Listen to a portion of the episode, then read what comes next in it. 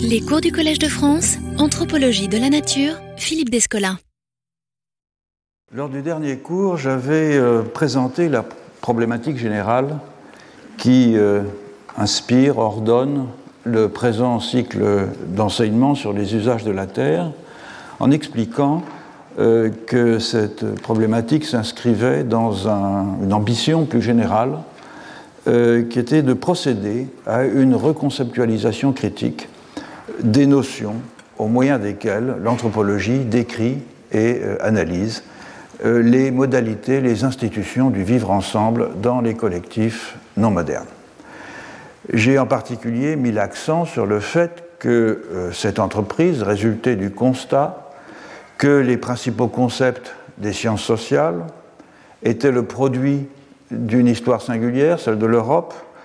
et que ces concepts se révélaient en conséquence peu adéquat pour qualifier des situations et des processus dans des collectifs non modernes, de sorte qu'il était devenu urgent de euh, mettre au point des outils analytiques qui soient le plus possible indépendants des euh, particularismes historiques ayant modelé les concepts que l'anthropologie emploie. L'un de ces outils, qui joue un rôle central euh, dans euh, le travail de refondation restant à accomplir pour euh, imaginer des cosmopolitiques débarrassés de l'eurocentrisme et de l'anthropocentrisme de la philosophie des Lumières, et le concept de collectif. Et j'ai insisté sur le fait que cette notion avait le mérite de permettre d'envisager des associations d'êtres dont la typologie ne repose plus sur la distinction de principes entre humains et non humains qui fondent le régime de la modernité, mais reposer sur d'autres principes qui sont à la fois plus englobants et plus respectueux de la façon dont les peuples non modernes conçoivent les assemblages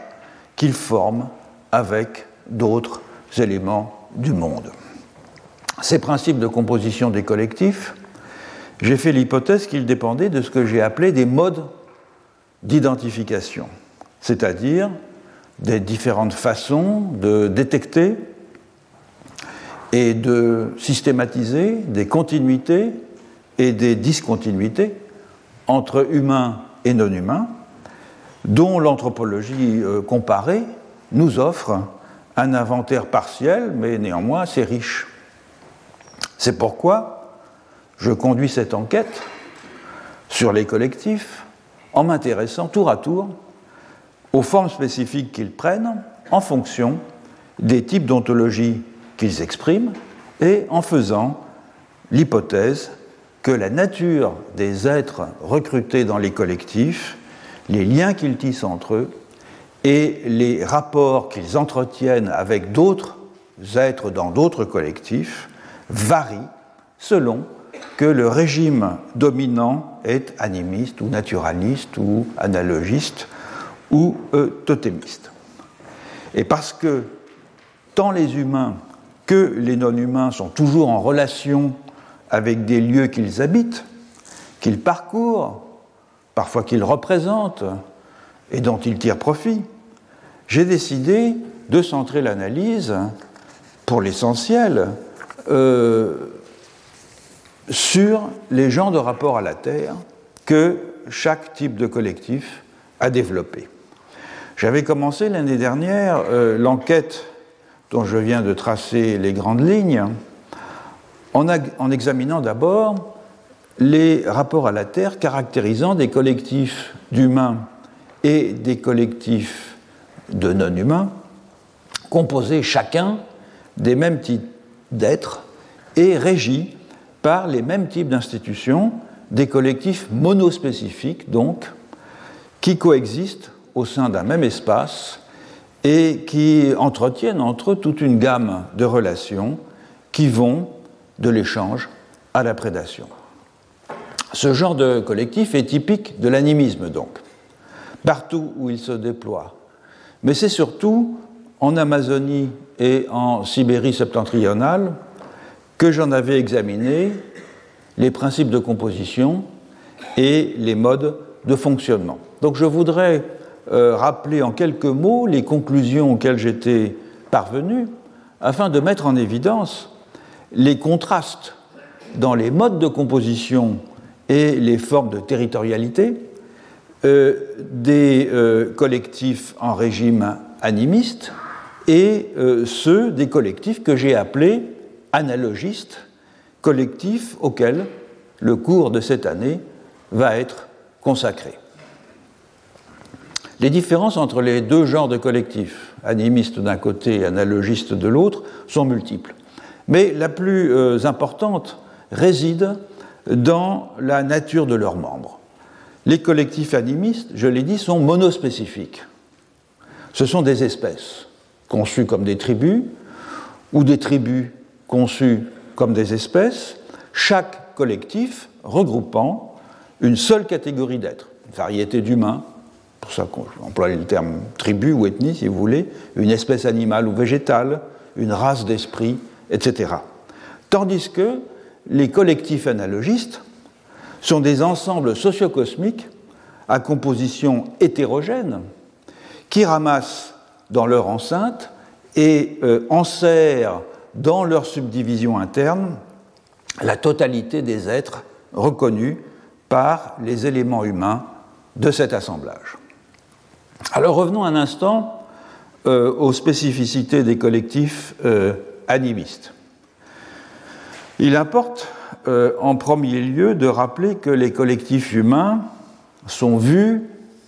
en régime animiste à l'instar des collectifs animaux. Autrement dit, les outils, les armes, la langue, les parures,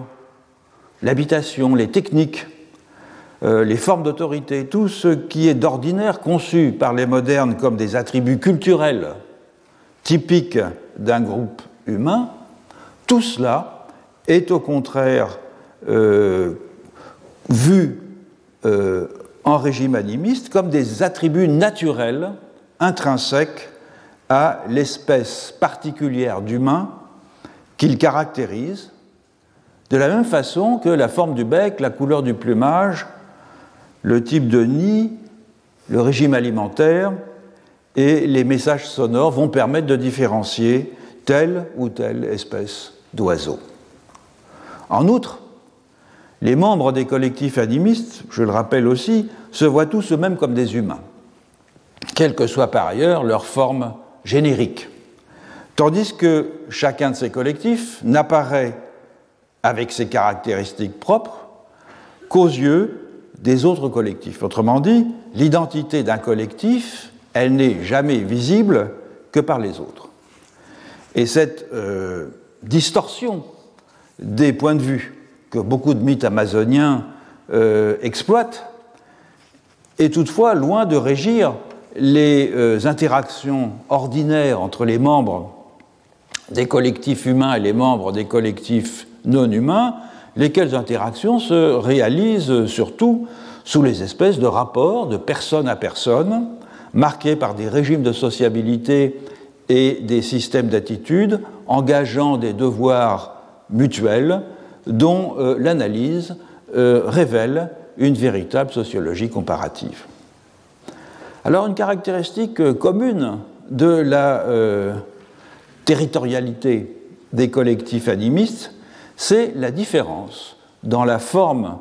qu'elle revêt selon que l'on a affaire à des collectifs humains et à des collectifs non humains. Les tribus espèces d'humains occupent en général des territoires qu'ils ne partagent pas avec d'autres tribus espèces d'humains, tandis que les tribus espèces de non-humains utilisent le plus souvent les mêmes espaces que les tribus espèces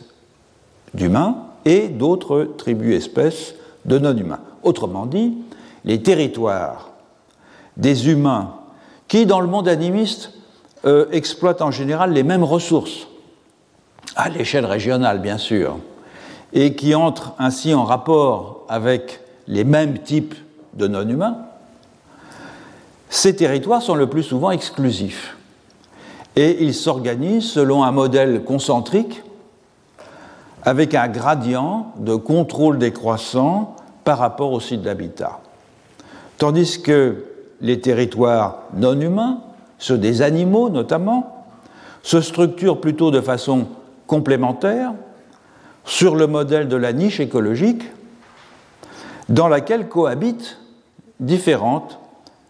tribus-espèces, soit pour exploiter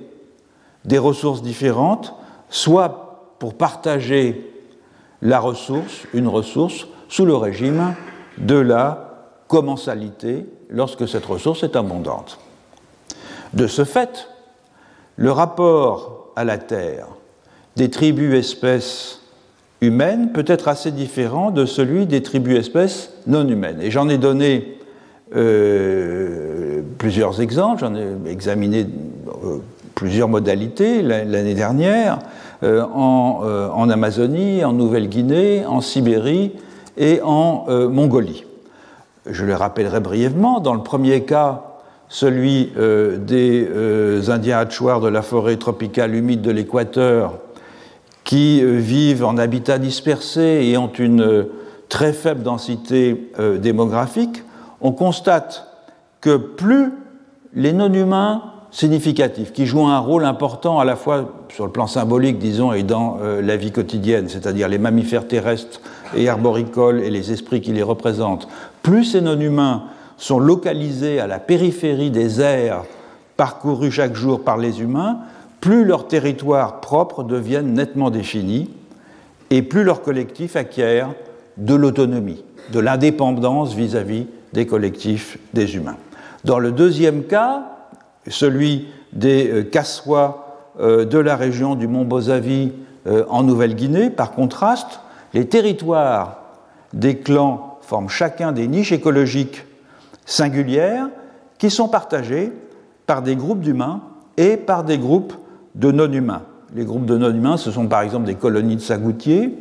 des animaux et des races d'esprits. Il y a donc ici, dans ce cas, dans le cas des, des Cassois, coïncidence dans l'espace des milieux de vie de nombreuses tribus espèces, lesquelles doivent trouver entre elles des accommodements. Par rapport à la situation euh, amazonienne, les collectifs animistes de Sibérie euh, septentrionale ont ceci de particulier qu'ils sont assez nettement contrastés du point de vue euh, du rapport à la Terre entre, d'une part, des collectifs humains qui sont très généralement nomades, mobiles et peu territorialisés, et d'autre part, une catégorie de non-humains, les esprits du lieu, qui sont au contraire hautement territorialisés. Or, comme le montre l'évolution euh, sur un siècle des rapports avec les esprits, qu'entretiennent des populations de Sibérie septentrionale, j'avais pris l'exemple des Yukagir, les esprits des lieux, c'est-à-dire l'esprit responsable de telle montagne, de tel euh, site, de telle rivière, de telle forêt, ont euh, peu à peu pris le pas sur les autres catégories d'esprits, en sorte qu'ils sont devenus les principaux responsables des animaux sauvages, au point de se convertir assez souvent en esprit auxiliaire des hommes lorsqu'ils chassent dans les parages où ces esprits euh, ont en quelque sorte leur juridiction. En outre, cette territorialisation euh, des esprits s'accentue non seulement avec le temps, mais aussi, aussi à mesure que l'on descend euh, vers le sud, c'est-à-dire depuis le nord de la Sibérie et jusqu'à la Mongolie. La frange septentrionale de la Sibérie est marquée par ce que l'on pourrait appeler un animisme symétrique. Il est caractéristique aussi d'ailleurs de l'Amazonie euh, et du nord de l'Amérique du Nord. C'est un, animisme dans lequel humains et non humains ont le même genre d'intériorité. D'une certaine façon, on peut dire que ce sont tous des esprits. Et ils se distinguent par leur disposition physique et par le point de vue sur autrui que ces dispositions physiques rendent possible. Tandis que la Sibérie méridionale et la Mongolie sont caractérisés par ce qu'on pourrait appeler un animisme dissymétrique, c'est-à-dire à la fois hiérarchisé et fragmenté par le pluralisme ontologique, un animisme donc dans lequel on perçoit nettement les prodromes d'un régime analogiste. Alors, j'en ai pris quelques exemples, je pense aux populations par exemple du nord de la Mongolie comme les Doukas qui offrent un très bon exemple de cette inflexion euh, analogiste. Bien que les principes de recrutement des euh, collectifs soient dans le cas des Doukas typiquement animistes, hein. ce sont les humains, les non-humains, comme dans tout régime animiste, ont une intériorité similaire et ils se différencient par paquet du fait euh, des comportements euh, particuliers qui induisent leur disposition physique. Mais ces collectifs et les êtres qui les composent sont néanmoins ordonnés par une double hiérarchie, une hiérarchie qui est à la fois interne au collectif humain et une hiérarchie entre les collectifs humains et euh, les euh, individus non humains d'autre part, de sorte qu'à chaque position statutaire chez les humains correspond une position statutaire chez les non humains. Et le fait que chaque catégorie d'êtres n'entre en relation qu'avec une autre catégorie d'êtres de même niveau hiérarchique engendre la constitution de sphères d'interaction cloisonnées entre humains et non humains, sphères d'interaction qui prennent l'apparence d'autant de micro-territoires exclusifs, eux-mêmes hiérarchisés et parfois d'ailleurs délimités dans l'espace. En Mongolie proprement dite, enfin, dernier exemple que j'avais pris, chez les Dor, chez les Dahad, on constate un double phénomène. D'une part, la compartimentation des genres d'interaction entre les êtres augmente à mesure que devient prépondérant ce qu'on pourrait appeler le régime ontologique mongolien, que l'on peut envisager comme une sorte de groupe de transformation permettant de passer d'un animisme dissymétrique à un analogisme distribué. D'autre part, cette segmentation s'appuie euh, sur une forme spécifique de rapport à la Terre. Et dans ce passage de l'animisme à l'analogisme, deux éléments paraissent jouer un rôle crucial. D'une part, certains êtres, les esprits du lieu toujours, ne, cohabitent plus dans des collectifs, mais vivent seuls, dans des territoires qu'ils contrôlent. Il se démarque ainsi du régime de l'animisme, de l'existence qui est toujours collective, en particulier l'existence des esprits. Et ils deviennent ainsi des singularités, singularités qui sont disponibles pour une diversification ontologique plus ample. L'osmose entre un site et un être, un génie du lieu, l'être devient en quelque sorte l'hypostase du site dont il est la condition d'accès, cette osmose tranche ainsi sur le mode d'existence généralisé des esprits dans l'animisme symétrique, où ces derniers, je, l'ai dit, forment des euh, associations typiquement semblables à celles des humains. D'autre part, la euh, capacité ouverte à tous d'endosser le point de vue des membres d'un autre collectif. Subit euh, dans certaines régions de, de, Mongolie une importante mutation en ce qu'elle perd sa dimension interspécifique pour devenir plutôt intraspécifique. Autrement dit, les échanges de perspectives ne se produisent plus, comme c'est le cas en Amazonie ou en Amérique du Nord, ou dans le nord d'ailleurs de la, de la Sibérie. Les échanges de perspectives ne se produisent plus entre les humains, les animaux, et les esprits, mais entre des humains dans différents états d'existence. Des fantômes, des moitiés d'humains, des ancêtres, des humains miniatures. Il y a une grande imagination de ce point de vue-là chez ces populations euh, de euh, Mongolie.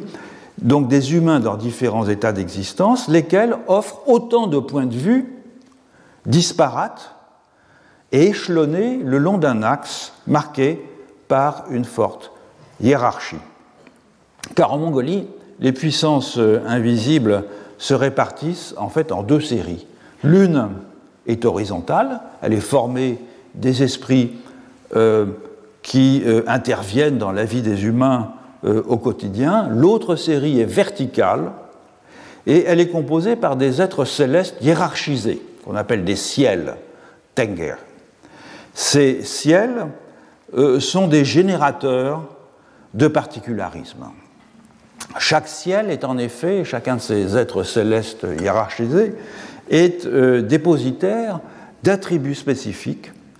qu'il contribue à entretenir et à diffuser, de sorte que la hiérarchie des ciels introduit la multiplication des singularités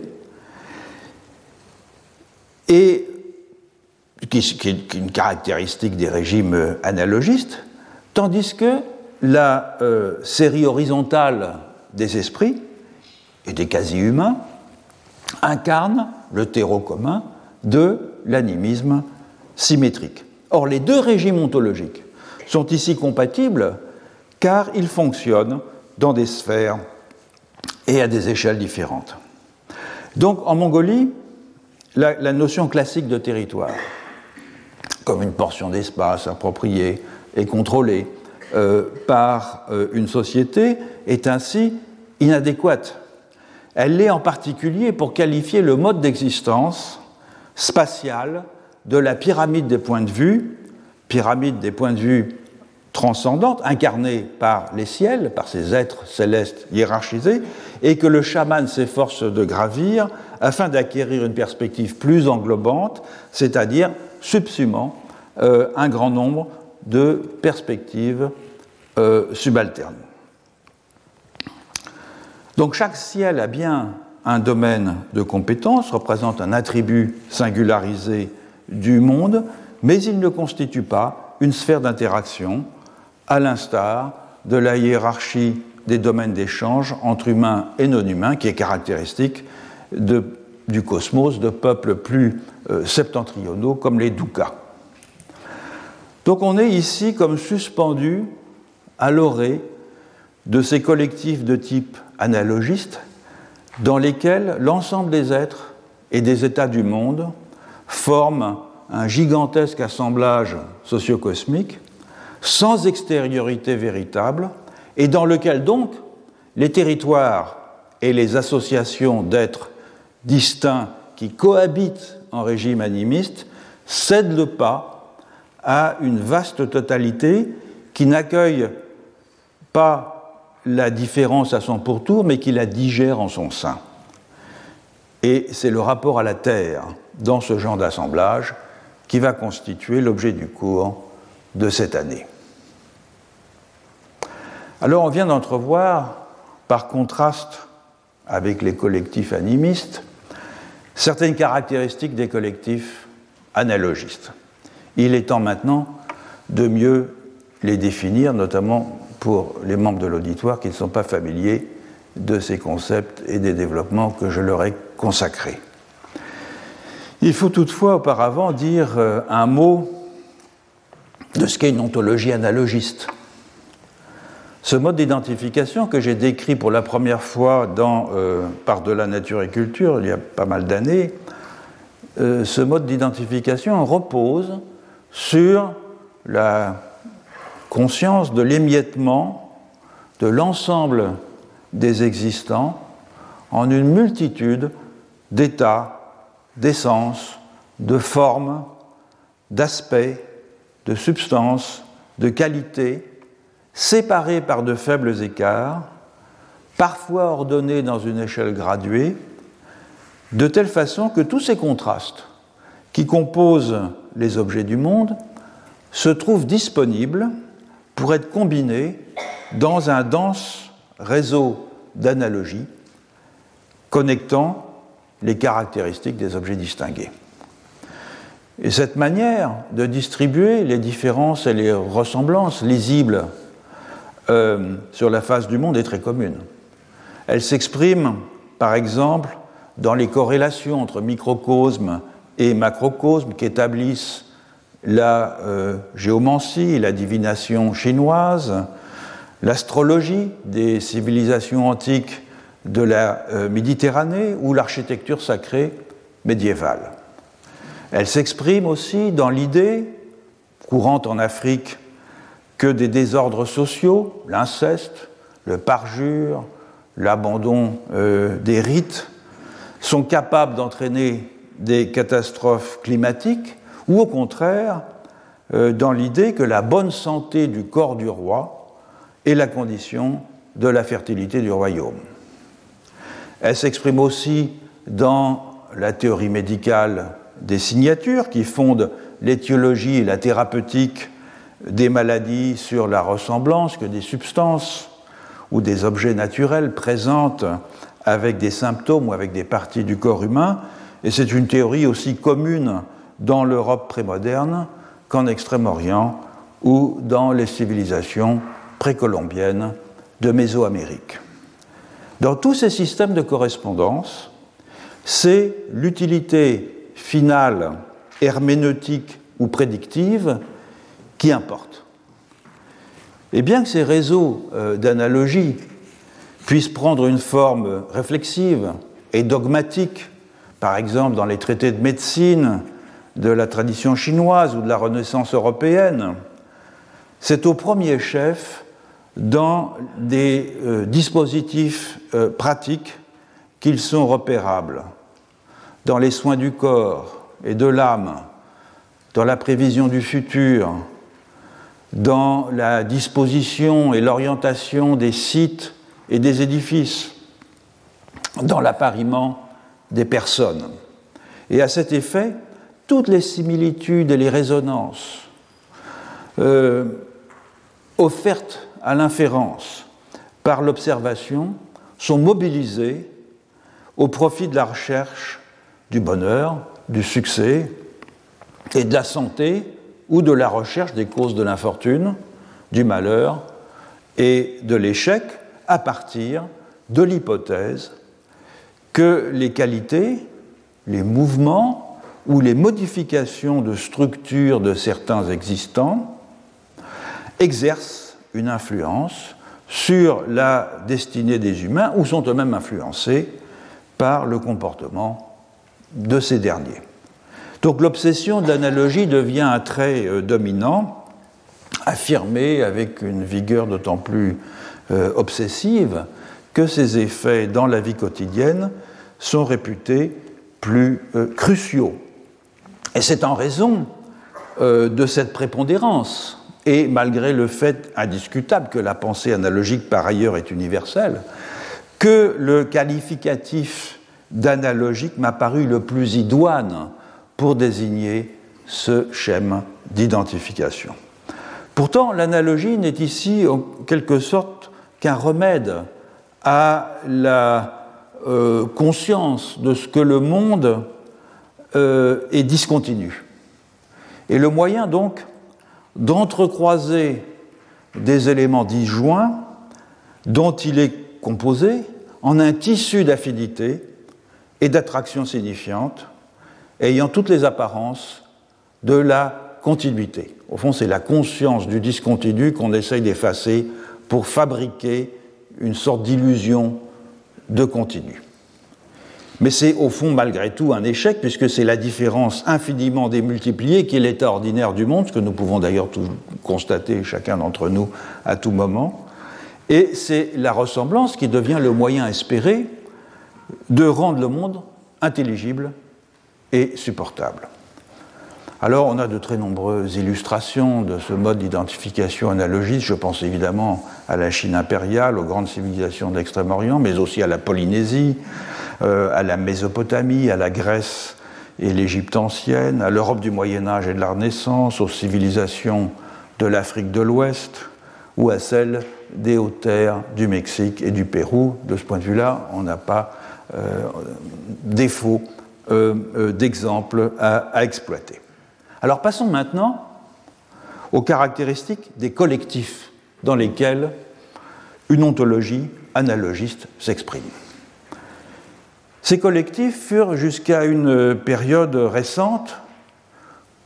et pendant probablement assez longtemps, les plus nombreux à la surface de la Terre, et ce sont ceux auxquels l'anthropologie a consacré depuis un siècle l'essentiel de son attention. En effet, et si on regarde par contraste ce qui se passe avec euh, l'animisme, les grands blocs de l'archipel animiste, l'Amazonie, le, nord de l'Amérique septentrionale, euh, la Sibérie, ces grands blocs, ils sont restés euh, grosso modo à l'écart du mouvement de la colonisation, pour l'essentiel jusqu'à la fin du XIXe siècle, et ils n'ont fourni à, pendant longtemps à la réflexion européenne que des motifs de perplexité. Euh, tant était grand l'écart qu'il euh, présentait avec nos institutions et avec nos modes de pensée. Par contraste, l'Europe coloniale s'est très tôt confrontée à de vastes collectifs analogistes qu'elle s'était donné pour mission de conquérir, d'administrer, de piller, d'abord les Mexicains et les, les Mexicas, si on veut dire, mais aussi leurs euh, voisins, euh, et les Incas euh, au XVIe siècle, puis évidemment l'Afrique, l'Inde, l'insulinde, l'Indochine, la Polynésie au XIXe siècle, ou bien c'était aussi, dans le cas de la Chine et du Japon, des collectifs que l'Europe avait besoin de mieux comprendre pour des raisons autant de curiosité intellectuelle, on pense évidemment euh, euh, aux travaux des, jésuites en Chine au XVIIIe siècle que euh, pour des raisons évidemment aussi d'intérêt commercial. Il en a résulté une masse considérable de connaissances sur les collectifs analogistes, canalisées par les disciplines d'érudition rangées sous l'étiquette de l'orientalisme, ou bien des antiquités américaines, comme on disait jadis, et par euh, l'anthropologie sociale et euh, culturelle, principalement l'anthropologie sociale et culturelle pratiquée par les deux grandes puissances coloniales modernes, l'Angleterre et la France. Pour ces raisons, en grande partie conjoncturelles, les collectifs analogistes dominent dans les objets d'étude de l'anthropologie, à tel point que l'on pourrait presque dire que l'anthropologie s'est construite à son insu comme une théorie implicite de ce type particulier d'assemblage. Quelle est la caractéristique principale de ce genre de collectif? Elle est très simple. C'est qu'il est coextensif avec le monde. Autrement dit, cosmos et société humaine sont ici indiscernables, quel que soit par ailleurs les types de segmentation interne qu'un ensemble aussi étendu requiert pour demeurer opératoire. Alors en effet, aux yeux bien sûr de ceux qui le composent, ce genre de collectif est taillé aux mesures du cosmos tout entier, mais il est découpé en unités constitutives interdépendante que structure une logique d'emboîtement segmentaire, d'où le rôle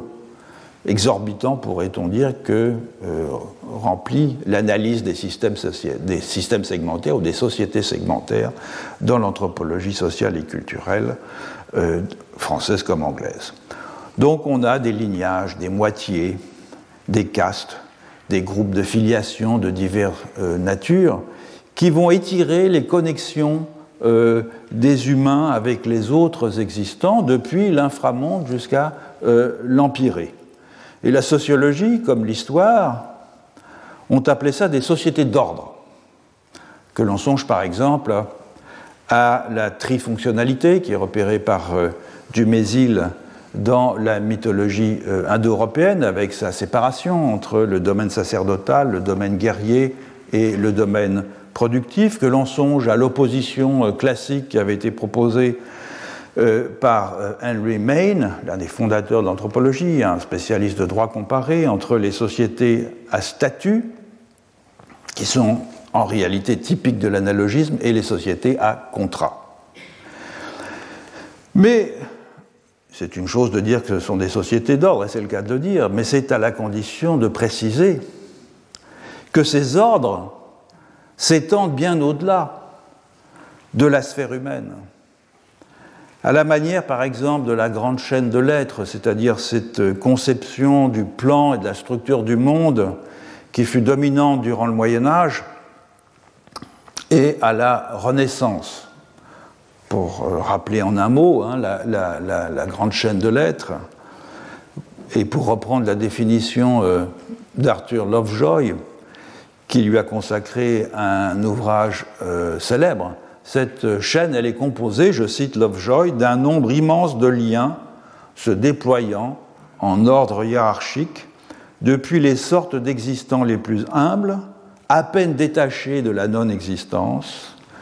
en passant par toutes les gradations possibles jusqu'à l'ens perfectissimum, chacune de ces sortes d'existence distinguant de celle qui lui est immédiatement supérieure et immédiatement inférieure par le plus petit degré possible de différence. Ça pourrait être une très belle définition de l'obsession analogiste d'une certaine façon. Donc par ce dispositif ontologique, la grande chaîne de l'être, qui assure la distribution des êtres hein, dans tout l'univers, une solidarité générale est établie entre eux qui empêche de considérer les humains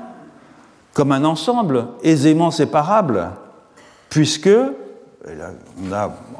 on a chez les pères de l'Église beaucoup de, de, de, réflexion sur cette question. Par exemple, chez Saint, Augustin, qui soutient qu'aucun maillon de la chaîne de l'être ne peut être privilégié, euh, dans la mesure où seul est parfait l'ensemble que les choses ordonnées forment au regard du projet divin. Donc si un collectif analogiste contient en droit le cosmos tout entier,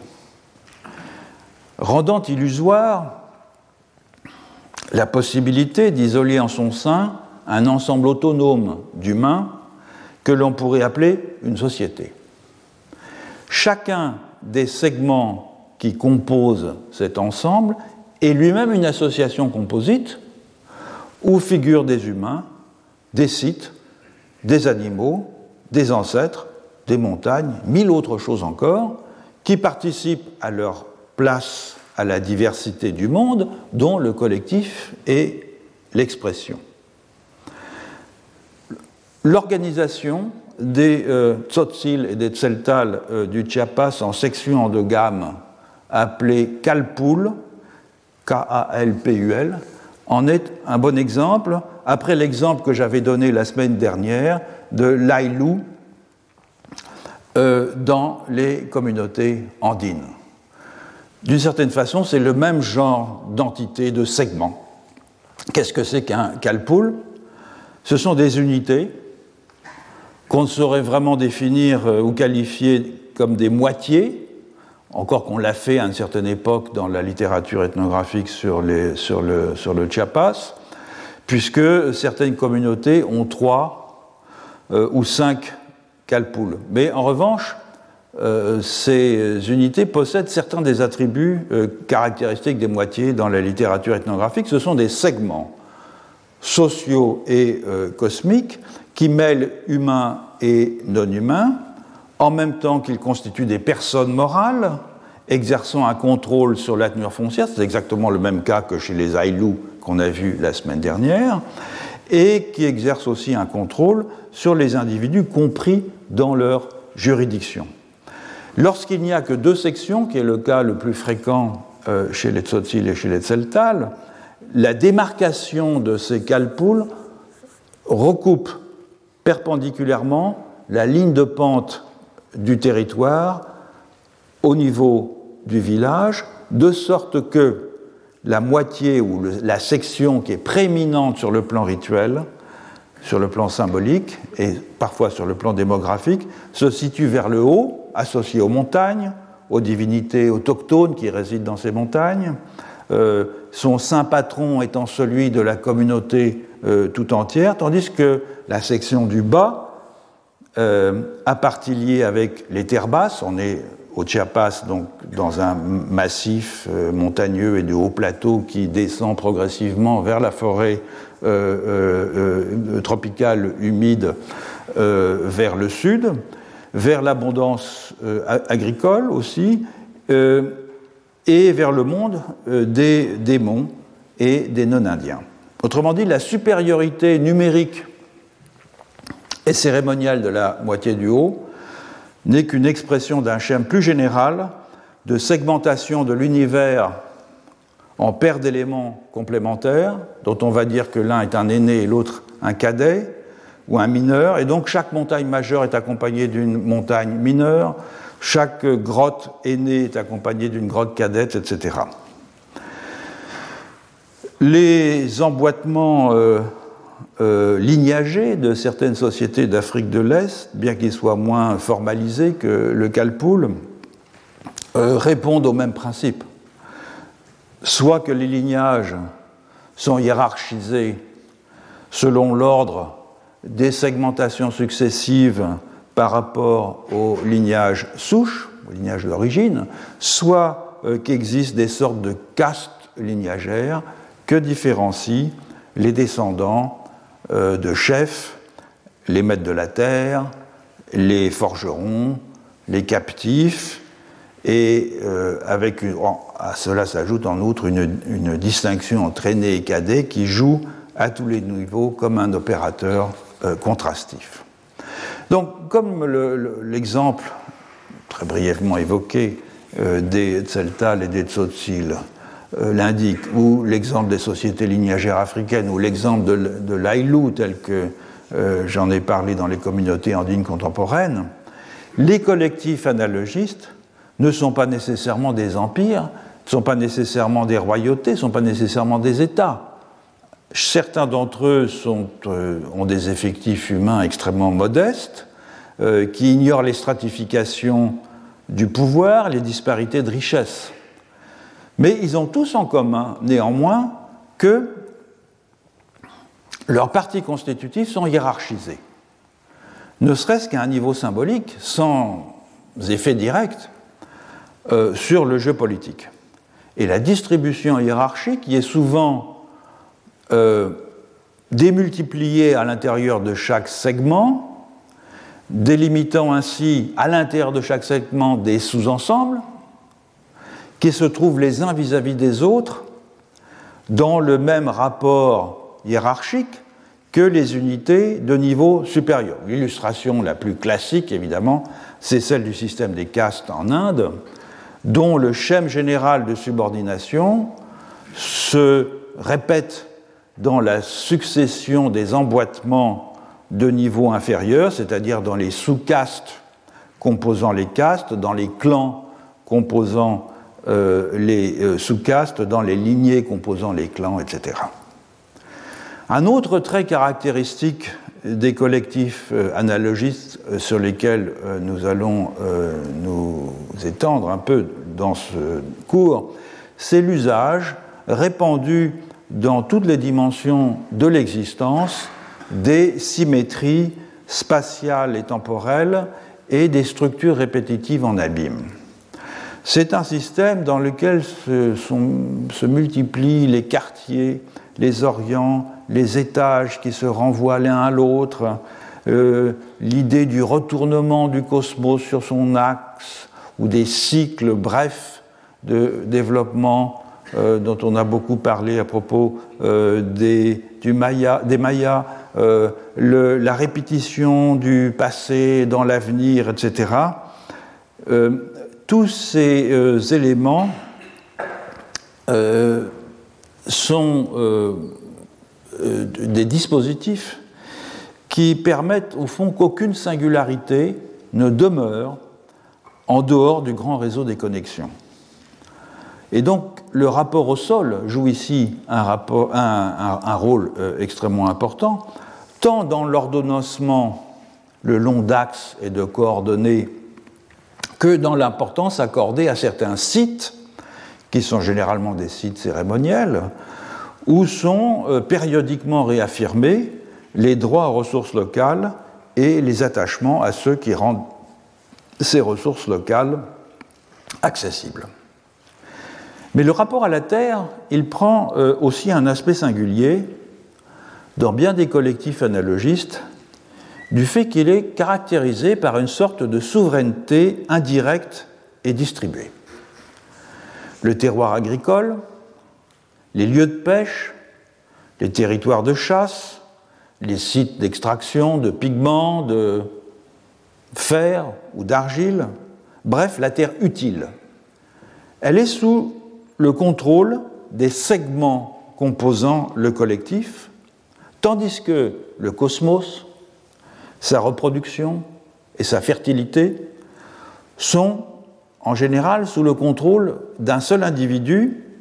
généralement un roi, qui ne rend de compte à personne. Car dans la grande majorité des royaumes précoloniaux d'Afrique, d'Asie, des Amériques, le monarque, ses parents, ses protégés ne possèdent pas la terre, dont ils ne peuvent donc tirer une rente directe. Ils sont plutôt vus comme des rouages dans un dispositif magico-religieux au cœur duquel se trouve le roi et qui fonctionne comme la condition pour que la terre, cette fois-ci avec un T majuscule, soit en harmonie avec elle-même que les sols soient productifs et que la pluie arrive au moment opportun. Et s'il y a prélèvement de tribus, il intervient après la récolte et comme une sorte de compensation pour le fait que celle-ci ait été abondante. Dans le cas contraire, il faut plutôt craindre la colère des cultivateurs contre celui qui a pour mission d'assurer la fertilité du royaume. Une grande partie des richesses euh, ainsi obtenues sont d'ailleurs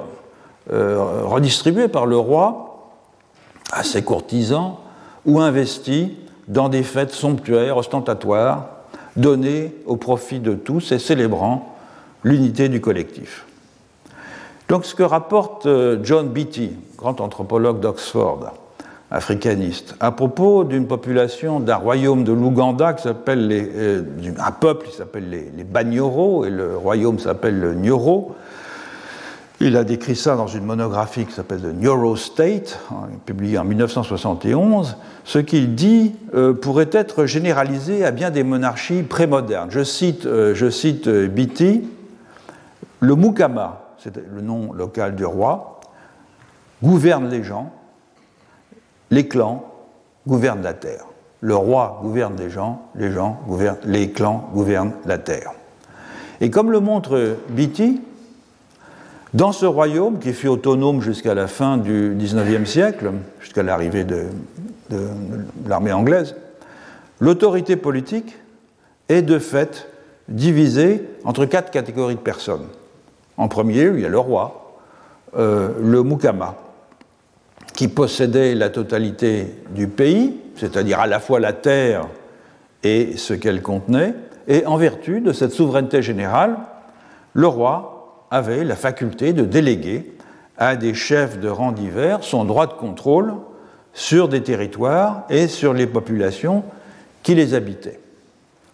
Ces chefs donc tenaient leur pouvoir du roi et étaient responsables vis-à-vis -vis de lui pour la bonne administration de leur zone. Et même s'ils recevaient à l'occasion un tribut en nature ou parfois en travail, des paysans qu'ils euh, supervisaient, les chefs n'exerçaient une autorité que sur les gens et non sur les terres. Donc il ne s'agissait pas d'un servage au sens européen, c'est-à-dire d'une domination sur des personnes en tant qu'elles sont attachées à un lieu, sur euh, lequel s'exerce une souveraineté, puisque les personnes en question pouvaient, s'ils étaient mécontentes de leur chef, se déplacer librement dans la zone de juridiction d'un autre chef, qui est d'ailleurs une occurrence assez fréquente. Le troisième type de droit euh, sur la terre euh, était celui dont disposaient les chefs de lignage à l'intérieur des groupes claniques euh, agnatiques, leur autorité étant restreinte à l'allocation de droits de culture et de résidence sur les territoires claniques. Enfin, le dernier type de droit sur la terre était celui des chefs de famille, à savoir le droit de construire une maison, c'était une affaire assez simple, ça se faisait en une journée, euh, le droit de cultiver et le droit de faire paître le bétail, tout droit qui pouvait être abrogé en euh, certaines circonstances. Alors de ces quatre types de droits sur la terre, on voit que deux n'en sont pas vraiment. Ceux des différents types de chefs de district qui n'ont de souveraineté que délégués, parce que provenant du roi, pouvant d'ailleurs être supprimés euh, à tout moment par euh, le roi, et s'exerçant sur des personnes et non sur des territoires, d'une part, et ceux des chefs de famille qui ne disposent du droit à exploiter la terre qu'en tant qu'ils l'ont reçu des chefs de lignage. Ainsi se précise la formule le roi gouverne les gens, les clans gouvernent la terre. La souveraineté du roi, elle s'exerce sur le collectif sociocosmique en général, sur l'assemblage des humains et des non-humains qui composent ce collectif, et non sur la terre nourricière productive qui est sous le contrôle des clans, mais pas de façon absolue. Parce que comme le note euh, je le cite là, la notion de droit sur la terre, droit permanent et inconditionnel, correspondant à ce que nous entendons par la propriété pleine et entière. Je traduis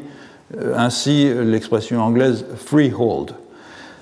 Euh, cette notion de droit ne s'est pas développée avant la déposition du roi Kabarega, c'était le nom du dernier roi, par les autorités britanniques, c'est-à-dire à la fin du XIXe siècle. Donc cette double souveraineté du roi et des clans portait donc sur des choses différentes, rendant peu productive la notion même d'appropriation de la terre du fait de la euh, diversité des régimes de contrôle de la terre et de la diversité des statuts de ceux qui euh, exerçaient ce contrôle. Le cas du royaume Nyoro n'a rien d'exceptionnel, bien au contraire. Dans la plupart euh, des royautés non européennes, lesquelles constituent l'une des formes les plus communes de collectifs analogistes, les communautés locales ou les groupes de filiation étaient les maîtres reconnus de la terre, au premier chef, parce que ces unités sociales étaient vues comme ayant reçu l'usufruit des droits d'usage du sol des vrais propriétaires de la terre ou de ses maîtres, à savoir les esprits, les divinités, les génies du lieu. Et comme on aura l'occasion de le voir dans des leçons ultérieures, la situation n'est guère différente dans les Andes, comme l'écrit euh, le regretté, parce qu'il est mort il n'y a pas très longtemps, euh, andiniste Tom euh, Zwiedema, je le cite, dans différentes parties des Andes, l'eau pour l'irrigation était la propriété des premiers occupants qui formaient la strate la plus basse de la population. Les gens de rang plus élevé ne pouvaient obtenir des droits sur, sur l'eau qu'avec le consentement des petits fermiers les premiers utilisateurs de l'eau d'irrigation. Les mythes de fondation, poursuit-il, nous conduisent à croire que la situation était identique à Cusco sous les Incas. Donc plus généralement, c'est la capacité à incarner et donc à rendre possible une destinée commune, un projet partagé et une prospérité bénéficiant à tous qui permet aux délégués en ce monde des puissances extra-humaines, disons, d'exercer un pouvoir qu'ils ne tirent pas, ou très rarement, d'un contrôle effectif et direct des moyens de production. La clé de leur succès, elle réside dans le fait tout à fait banal et maintes fois souligné que les humains n'ont pas la maîtrise des conditions de leur existence. La mortalité, l'infortune, la vitalité, la fertilité sont capricieuses. Et surtout là où domine la subsistance fondée sur la céréaliculture, c'est-à-dire dans la grande majorité des collectifs analogistes, je ne fais pas de déterminisme technique là, mais c'est un, constat, euh, l'imprévisibilité de la manifestation de ces euh, qualités, de ces événements, la vitalité, la fertilité, etc., rend les humains particulièrement euh, dépendants de ceux qui sont réputés contrôler et faciliter l'existence matérielle. Dans les collectifs analogistes, plus encore que dans d'autres collectifs non modernes, l'ordre social n'est pas déterminé par les conditions juridiques de production, c'est-à-dire en termes matérialistes, disons, par ceux d'entre les humains qui détiennent les moyens de production, puisque l'usage effectif de ces moyens dans l'agriculture, dans euh, l'élevage, dépend en définitive des dispositions d'agents non humains, ou qui ne le sont plus, des divinités, des ancêtres, des esprits du lieu, et de l'habileté des spécialistes rituels qui représentent physiquement ces agents ou qui en sont leurs médiateurs. Et donc le pouvoir de ces derniers, les rois sacrés, les magiciens, les faiseurs de pluie, les prêtres, etc., ce pouvoir, il n'est que très rarement assis sur la propriété exclusive, effective des moyens de production, comme l'anthropologie marxiste s'était évertuée en vain à l'établir dans les années 60 euh, et 70 du siècle dernier. Ce pouvoir, il est au contraire fondé, pour l'essentiel, sur la capacité pour un humain à être lui-même perçu comme un moyen de production légitime, le plus déterminant sans doute des moyens de production,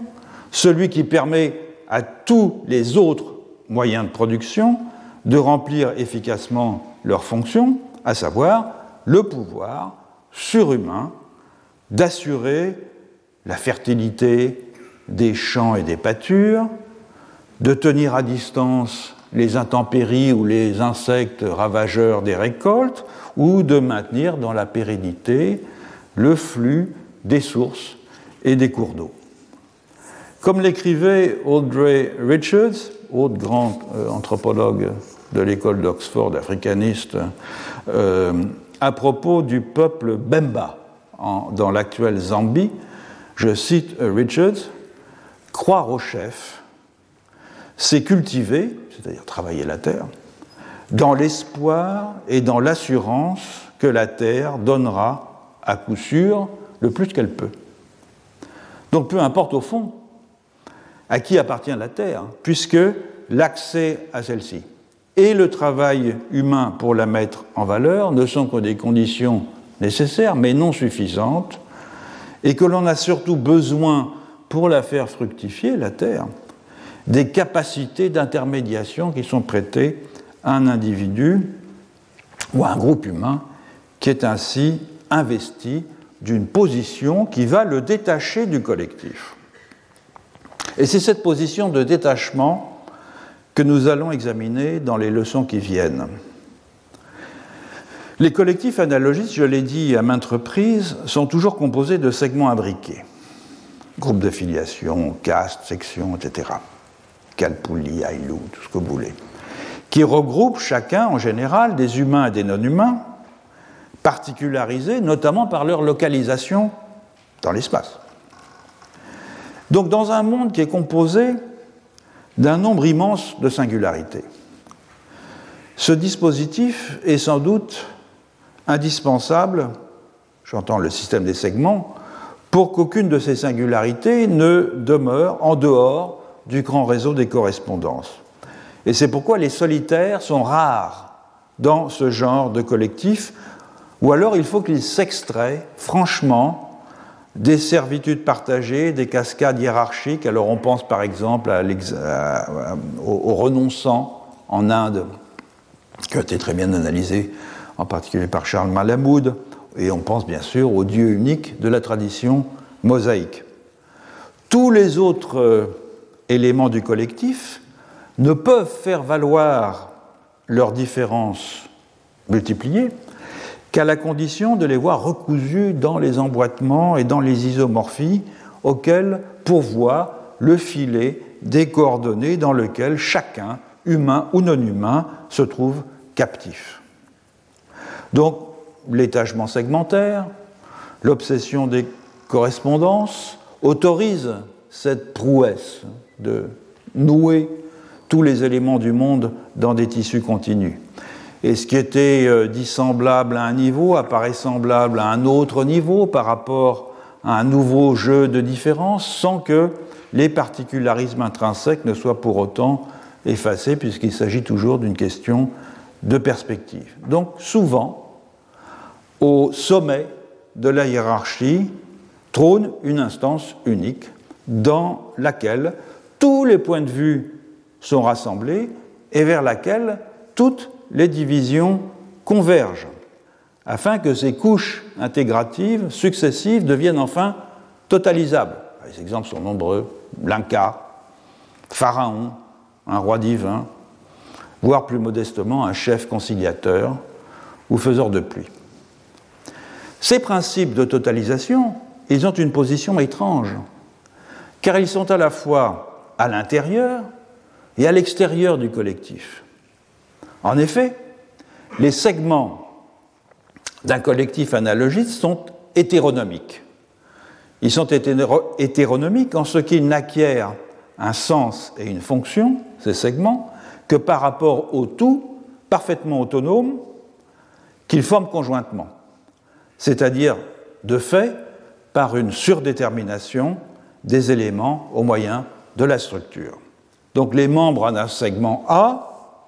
se différencient en bloc des membres d'un segment B en tant que A et B sont des composantes de la structure hiérarchique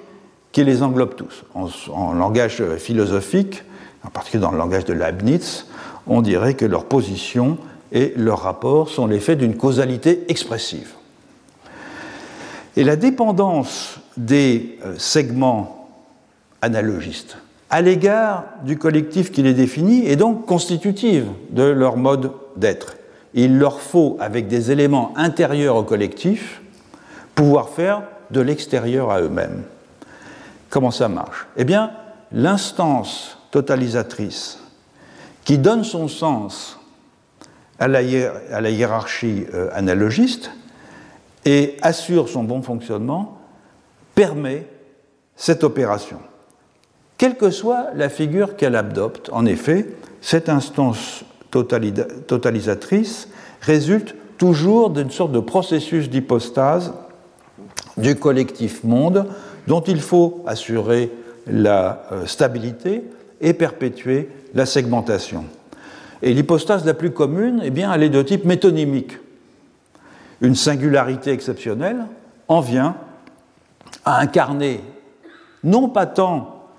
l'ensemble des autres singularités, que la permanence de la totalité ordonnée qui structure ces singularités. C'est en général un individu humain, incarnation ou médiation d'une divinité, et qui se trouve à la fois à l'intérieur du collectif, spatialement il en occupe souvent le centre, sa capitale, son palais royal sont au centre du, de l'espace, du territoire, mais qui est en même temps aussi extérieur aux segments qui composent le collectif, puisqu'il est hors de la parenté et hors du système segmentaire. Le roi gouverne les gens, les clans gouvernent la terre. Donc cette dissociation, en fait, permet à cette instance totalisatrice de représenter le collectif aux yeux des segments. Et l'une de ces figures les plus communes, qui a été repéré très tôt, évidemment pas du tout dans le, vocabulaire que j'emploie pour la définir, c'est le roi sacré, le roi sacré dont James Fraser, dans le Royaume d'or, dans le Rameau d'or, pardon, a été le premier à définir les euh, caractéristiques. Donc je vais lui consacrer les prochaines leçons avec, en utilisant principalement des exemples tirés de euh, l'Afrique. Retrouvez tous les contenus du Collège de France sur www.colège-2-france.fr.